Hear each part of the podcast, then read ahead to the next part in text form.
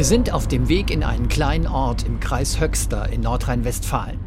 Seit inzwischen über einem Jahr wissen wir, dass hier der Mann lebt, der die Tatwaffe im Mordfall Lübcke an den mutmaßlichen Mörder Stefan Ernst verkauft haben soll. Als wir den kleinen Ort erreichen, dauert es nicht lange, bis wir auch das Haus entdecken. Das da ist es wahrscheinlich. Die Bruch. Das da vorne, ja, genau. Rechts abbiegen. Dann rechts befindet sich das. Hier, oder? Ja, ich mal sagen. ja, ja. Es sieht etwas runtergekommen aus. Unten im Erdgeschoss war wohl mal eine Gaststätte, die jetzt nicht mehr in Betrieb ist. Um die Ecke finden wir ein Klingelschild, weitgehend unbeschriftet. Doch am Briefkasten entdecken wir den Namen des mutmaßlichen Waffenverkäufers. Wir klingeln. Wollen wir gerne uns mit Ihnen unterhalten? Kein Kommentar, ruft J vom Balkon. Er möchte nicht mit uns sprechen. HR Info Die Story. Auf den Spuren von Elmar J. Wer verkaufte die Tatwaffe im Fall Lübcke? Mit Sarah Batti und Oliver Günther. Vier Wochen zuvor in unserem HR-Info-Büro in Frankfurt. Einige wenige Informationen über Elmar J. konnten wir bereits sammeln. Er ist 65 Jahre alt, nicht vorbestraft, kommt aus Paderborn und wohnt jetzt etwa 50 Minuten entfernt von seinem alten Heimatort. Seinen Lebensunterhalt soll er als Flohmarkttrödler und mit Onlinehandel gestalten. Klingt alles ziemlich harmlos. Gar nicht so harmlos ist dagegen seine mögliche Verbindung zum Mordfall Walter Lübcke. Denn Elmar J. soll eine Waffe an den mutmaßlichen Mörder Stefan Ernst verkauft haben. Einen Revolver der Marke Rossi. 2016 war das. Und drei Jahre später wurde genau mit dieser Waffe der damalige Regierungspräsident Walter Lübcke auf der Terrasse seines Hauses durch einen Kopfschuss getötet. Der Präsident des Regierungspräsidiums Kassel, Dr. Walter Lübcke, ist tot. Er starb überraschend im Alter von 65 Jahren. Nach dem Tod des Kasseler Regierungspräsidenten Lübcke hat das Landeskriminalamt Ermittlungen aufgenommen. Das LKA teilte mit, die Todesumstände seien unklar. Die Ermittlungen richten sich gegen den 45 Jahre alten deutschen Staatsangehörigen Stefan E. Wir gehen aufgrund des aktuellen Ermittlungsstandes davon aus, dass es sich um einen rechtsextremistischen Hintergrund der Tat handelt. In einem ersten Geständnis gab Stefan Ernst die Tat zu. Später behauptete er, sein Kumpel Markus H. habe geschossen. Inzwischen hat er vor Gericht wieder sich selbst der Tat bezichtigt. Nur eines änderte sich nie. Seine Aussage, dass Markus H. den Kontakt zum Waffenhändler Elmar J. hergestellt und dass er selbst die Tatwaffe im Jahr 2016 von eben diesem Elmar J. gekauft habe. Für 1100 Euro. Es soll nicht die einzige Waffe sein, die er von ihm erwarb. Stefan Ernst selbst hat ausgesagt, er habe eine mehrjährige Geschäftsbeziehung zu Elmar J. gepflegt. Zwischen 2014 und 2018. Elmar J. wird ebenso wie Stefan Ernst und Markus H. wenige Wochen nach dem Mord festgenommen und muss in Untersuchungshaft. Im Mordfall Lübcke hat der Bundesgerichtshof den Haftbefehl gegen einen der Verdächtigen aufgehoben. Wie der dritte Strafsenat in Karlsruhe mitteilte, handelt es sich um Elmar J. Er soll dem Hauptverdächtigen Stefan Ernst die Tatwaffe verkauft haben. Jens Wellhöhner berichtet. Laut der Bundesanwaltschaft kannte Elmar J. die rechtsextreme Gesinnung von Stefan Ernst, verkaufte ihm die Waffe aber trotzdem. Deshalb saß Elmar J. seit Juni vergangenen Jahres in Untersuchungshaft. Warum der Bundesgerichtshof nun den Haftbefehl aufhob, ist noch nicht bekannt. Der zuständige Bundesgerichtshof geht vorerst nicht davon aus, dass Elmar J. in die Tat eingeweiht war. Und der Tatvorwurf Beihilfe zum Mord steht deshalb nicht mehr im Raum. Allerdings spricht das Gericht von einer illegalen Geschäftsbeziehung, die zwischen Elmar J. und Stefan Ernst bestanden habe. Deshalb ermittelt inzwischen die Staatsanwaltschaft Paderborn gegen den mutmaßlichen Waffenverkäufer. Im Raum steht der Vorwurf Verstoß gegen das Waffengesetz, möglicherweise sogar fahrlässige Tötung. Damit droht Elmar J. unter Umständen eine mehrjährige Freiheitsstrafe. Für den gewerbsmäßigen illegalen Handel mit Waffen sieht das Strafgesetzbuch sogar eine Freiheitsstrafe mit bis zu zehn Jahren vor. Für fahrlässige Tötung reicht das Strafmaß von Geldstrafe bis fünf Jahre Freiheitsentzug. Wir fragen uns, wie kommt ein über 60-jähriger Flohmarktrödler an gefährliche Schusswaffen? Und woher kannte der viel ältere Elmar J. die mutmaßlich am Mord beteiligten Stefan Ernst und Markus H.? Bei der zuständigen Polizeibehörde in Höxter fragen wir deshalb nach, ob Elmar J. eine Waffenbesitzkarte hatte. Nach einiger Zeit bekommen wir eine Antwort auf unsere Frage. Ach krass, guck mal, Olli, die haben uns geantwortet. Du da? Ja. Ähm, Was schreiben die? ja, hier, guck mal. Elmar J. hatte tatsächlich eine Waffenbesitzkarte. 1994 hat er sie mit der Begründung Sportschütze beantragt und kurz darauf bekommen. Ein Jahr später lässt er die Waffe auf der Waffenbesitzkarte eintragen. Eine halbautomatische Pistole der Marke Brünner, Kaliber 9 mm Luger. Wir wollen von der Waffenbehörde wissen, ob Elmar J. die Waffe verkauft hat. Die Antwort lässt uns aufhorchen. Das ist interessant. Bei einer am 1.7.2013 durch den Bezirksdienst der KPB Höxter, also wahrscheinlich Kriminalpolizei oder so, in der Wohnung des Betroffenen durchgeführten verdachtsunabhängigen Vorortkontrolle wurde festgestellt, dass die Kurzwaffe nicht mehr auffindbar war. Der Betroffene konnte zu dem Verbleib der Waffe keine Angaben machen. Aha, Daraufhin wurde die Kurzwaffe zur Sachfahndung Okay. ausgeschrieben. Ja, war sie wohl weg. Danach habe Elmar J. seine Waffenbesitzkarte freiwillig zurückgegeben. Und hier noch ein bisschen weiter unten steht dann, seither ist er nicht mehr, also er, Elmar J., nicht mehr in Besitz einer waffenrechtlichen Erlaubnis. Ein legaler Waffenbesitz ist seit dem 1.8.2013 nicht mehr möglich. Aha. Okay. Kein legaler Waffenbesitz heißt aber auch Waffenverkauf. Ja, das erst recht nicht, würde ich dann nicht, sagen. Ja. Ja, ja, also der hätte keine, keine Waffen mehr haben dürfen, definitiv, ja. Wenig später bekommen wir einen Hinweis, der uns stutzig werden lässt. Erneut geht es um den Waffenbesitz von Elmar J. Jetzt ist plötzlich von einer anderen Waffe die Rede. Einem Revolver Smith Wesson, Kaliber 38. Hey Olli, ähm, ganz interessant, wir haben widersprüchliche Aussagen, was die Waffe auf dem Waffenbesitzschein von Elmar J. angeht. Höxter hatte uns gesagt, dass es sich da um eine Kurzwaffe, eine halbautomatische Pistole, Hersteller Brunner, Kaliber 9 mm Luger handelt. Und ähm, jetzt hat aber unsere andere Quelle gesagt, es ist ein Revolver Smith Wesson 38 mm. Ähm, von daher haben wir da auf jeden Fall einen Widerspruch. Ähm, was aber übereinstimmt, ist die Info, dass diese Waffe irgendwann mal als verloren gegangen angegeben wurde bei der Polizei und ähm, ja und dann quasi weg war. Ein Irrtum? Oder könnte es sein, dass es tatsächlich um zwei Waffen geht und beide sind als verschwunden angegeben worden?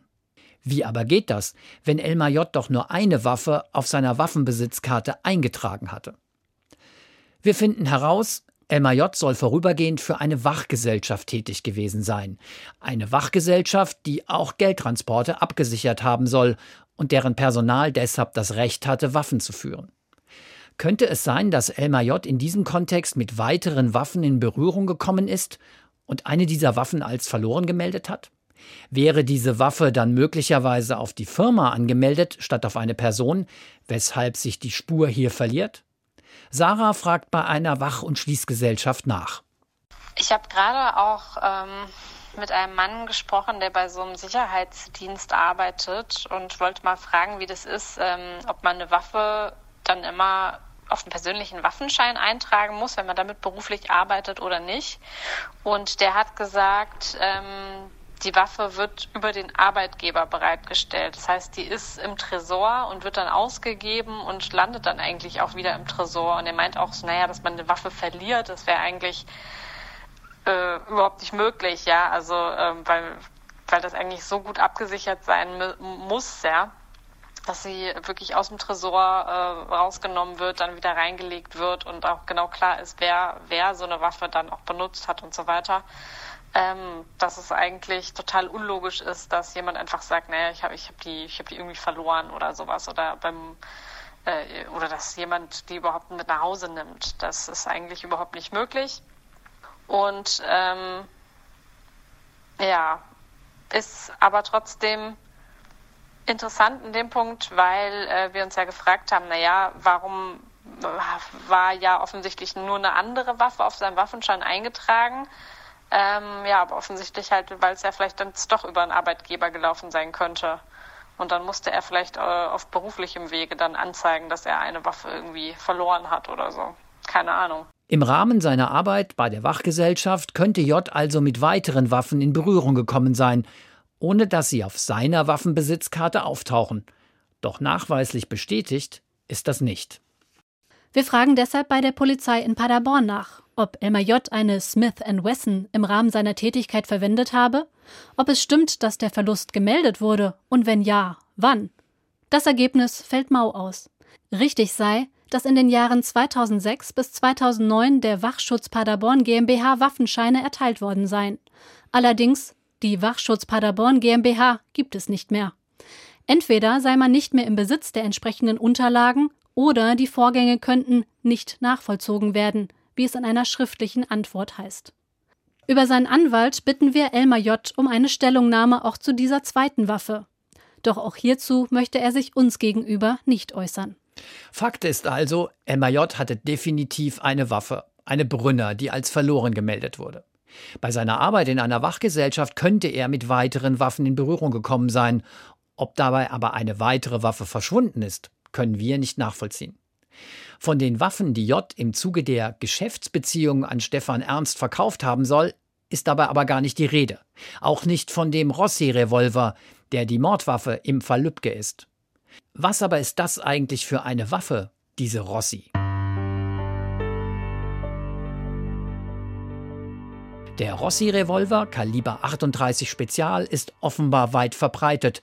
Tatsächlich findet man auf Online-Angeboten von Waffenhändlern in Deutschland gleich reihenweise Angebote, gebraucht schon ab ca. 100 Euro. Der Rossi-Revolver Kaliber 38 wird dabei laut Experten vor allem von Sportschützen und von Jägern verwendet. Für die Waffe ist eine Waffenbesitzkarte erforderlich. Vier Wochen später, nach unserer Anfrage bei der Polizei, sind wir selbst in Paderborn. Und diese Waffengeschäfte. Wie viele sind es hier? Ich meine, das sind drei.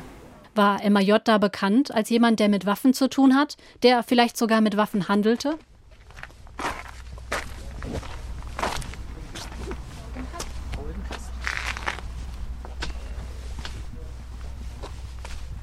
Hallo, guten Tag. Gleich beim ersten Besuch ein Treffer. Ja, erkenne Elmar J., sagt uns ein Waffenhändler. Mehr erfahren wir nicht. Was kennen heißt, ob die Bekanntschaft privat ist oder ob sie was mit Waffen zu tun hat, keine Auskunft. Allerdings merken wir schnell, unsere Fragen sind okay, nicht willkommen. Ciao. Schönen Tag. Ciao.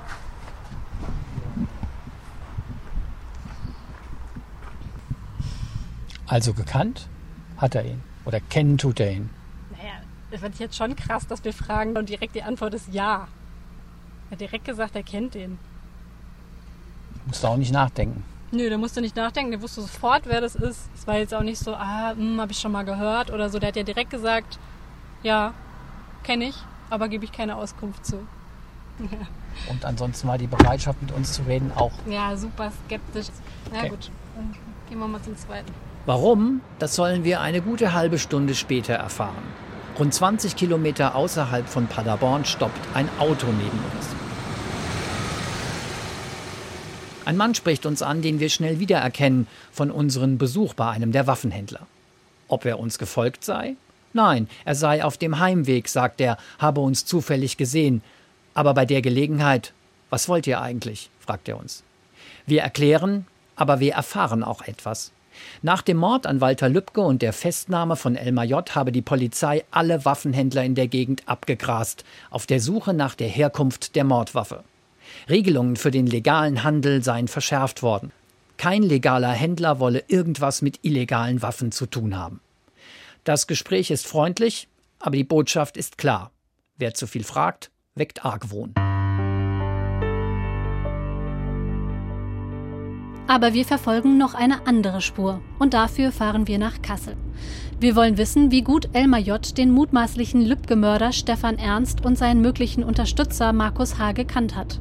Auch hier haben wir schon einige Informationen. Da ist zum einen die schon genannte Geschäftsbeziehung zwischen Elmar J. und Stefan Ernst. Darüber hinaus hatte sich nach Erkenntnis der Ermittler auch eine persönliche Beziehung entwickelt, in deren Rahmen auch über Politik gesprochen wurde zum Beispiel über das Thema Flüchtlingspolitik und Stichworte wie Massenvergewaltigung. Dabei ist man sich wohl eher einig gewesen. Sich selbst bezeichnet J angeblich als konservativ, aber nicht als rechts. Auch die politische Einstellung von Stefan Ernst und Markus H. hat er wohl nicht als rechtsextremistisch wahrgenommen. Dass die beiden seit vielen Jahren fest in der Kasseler Neonazi-Szene verankert waren, davon habe er nichts gewusst, soll J nach seiner Festnahme gegenüber Ermittlern geäußert haben. All das fragen wir Elmar J noch einmal im Rahmen unserer Recherche. Aber auch hier bekommen wir keine Antwort. Genauso wenig wie auf die Frage, wo sich die drei kennengelernt haben.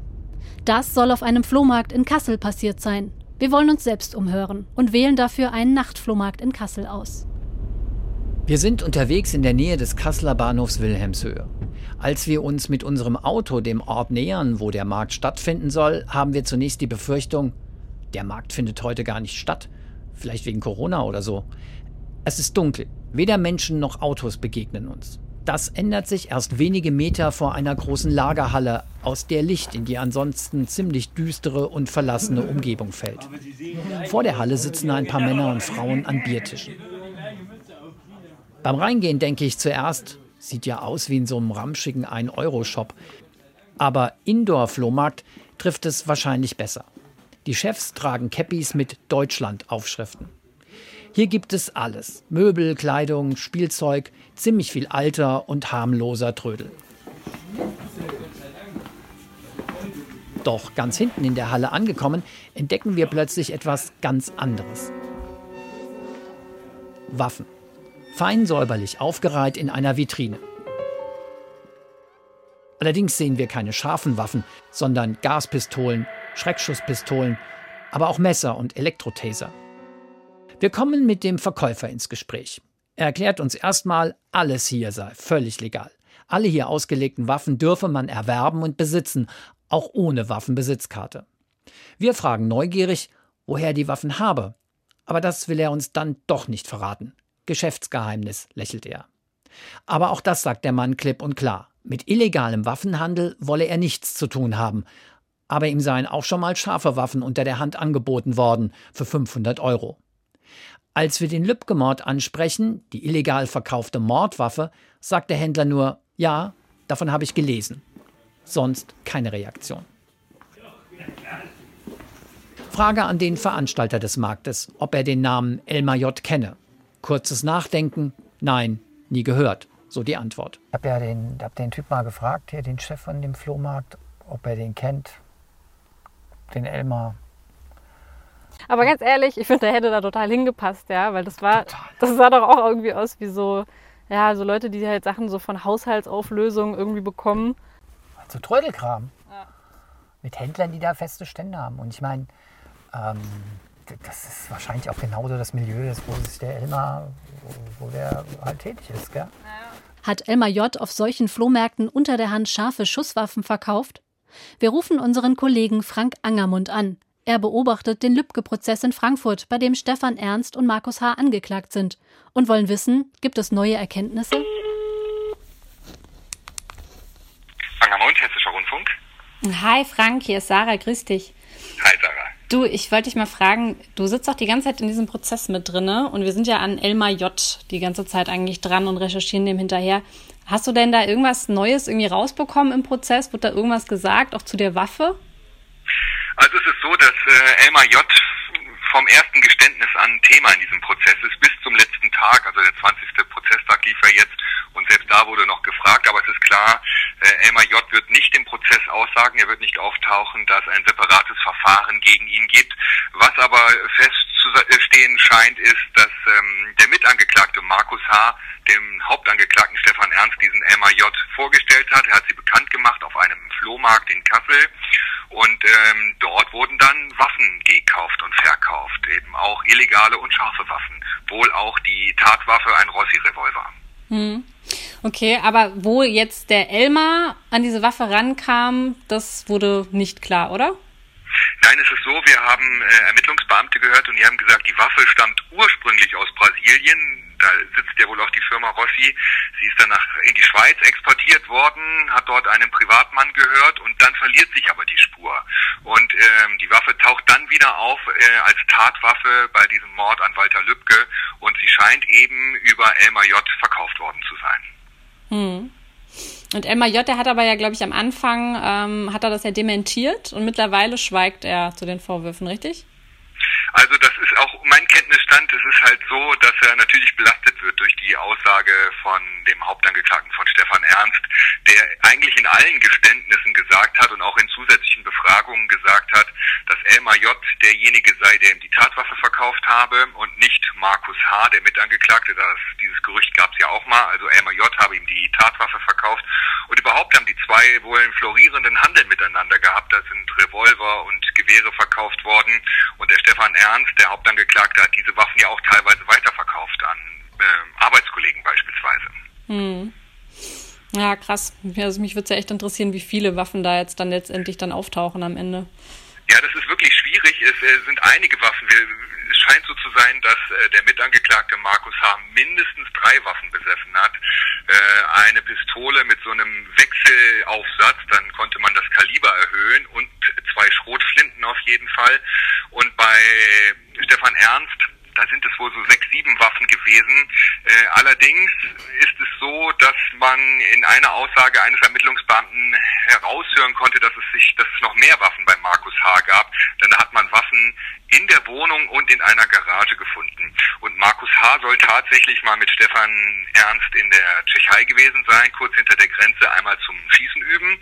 Zum anderen hat man sich dort wohl umgeschaut, ob man die Waffen dort nicht beispielsweise in irgendeiner Halle lagern kann, denn denen war schon klar, bauen wir solche Erdbunker, dann verrotten die Waffen schneller und in der Tschechei gibt es eben die Möglichkeit, die Waffen ordentlich zu lagern. Viele Neonazis nutzen wohl die Tschechei, um Schießen zu üben oder eben Waffen zu lagern und zu kaufen auch. Hm. Ja, krass. Also es scheint irgendwie einfacher zu sein, als man so denkt, sich so eine Waffe zu besorgen. Ja, das stimmt. Ja, also das war jetzt einer, so ein Arbeitskollege von Stefan Ernst, der ausgesagt hat, da war ich wirklich erschrocken, der hat gesagt, ja, ich habe die Waffen, ich sammle die. Ähm, ich habe die teilweise von Stefan Ernst gekauft, aber auch auf dem Flohmarkt in Kassel. Also der ist einfach auf den Flohmarkt gegangen und hat scharfe Waffen gekauft.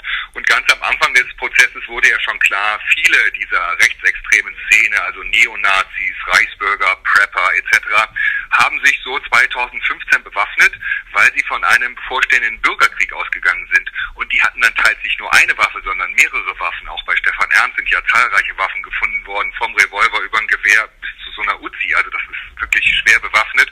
Und ähm, da mache ich mir natürlich schon Sorgen, wenn viele Rechtsextreme einfach mal Waffen besitzen. Hm. Kann ich verstehen, ja. Geht mir ähnlich, muss ich sagen. Ich danke dir, Frank, für dein Update. Gerne, sag was gut. Bis bald, ja. Ciao. Tschüss. Elmar J., der mutmaßliche Verkäufer der Waffe im Fall Lübcke, bleibt eine Blackbox. Am Schluss unserer Recherche ein letztes Telefonat. Wir wollen mit der Staatsanwaltschaft Paderborn sprechen. Sie ist inzwischen zuständig für die Ermittlungen zu Elmar J., seinen Waffengeschäften und den Weg der Waffe, mit der am Ende Walter Lübcke erschossen wurde. Wir wählen die Nummer der Staatsanwaltschaft. Das Gespräch mit dem Sprecher der Staatsanwaltschaft ist kurz. Keine Einzelheiten zum Stand der Ermittlungen. Nur so viel. Wir sollten uns im Oktober nochmal melden. Das war HR Info die Story. Auf den Spuren von Elmar J. Wer verkaufte die Tatwaffe im Fall Lübcke? Ich bin Oliver Günther. Und ich bin Sarah Batti.